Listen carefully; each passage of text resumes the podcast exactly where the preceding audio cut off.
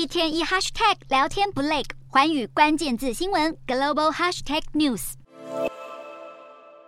日本广岛 G7 峰会才刚刚落幕，俄罗斯中国就等不及发起外交抗议来反击。俄罗斯外交部表示，G7 峰会充满一系列反俄罗斯和反华的讯息，谴责七国集团是在歇斯底里的煽动反华反俄情绪，并通过邀请乌克兰总统泽伦斯基把广岛峰会变成了一场宣传大秀。此外，作为这一次峰会焦点之一的中国也坐不住了。中国外交部副部长孙卫东就在五月二十一号召见了日本驻中国大使垂秀夫。并并指出，日本在这一次的 G7 峰会当中，伙同有关国家抹黑攻击中国，以及粗暴干涉中国内政。对此，中国表示坚决反对。另外，针对英国首相苏纳克在 G7 峰会时称中国是当代全球安全与繁荣的最大挑战，中国驻英国大使馆发言人也批评英国的言论完全是在鹦鹉学舌，还是违背事实的恶意诽谤。中国也强烈谴责英国的相关言论以及立场。可见 G7 峰会之后，俄罗斯中国面对西方阵营已经掀起了新一波的外交口水战。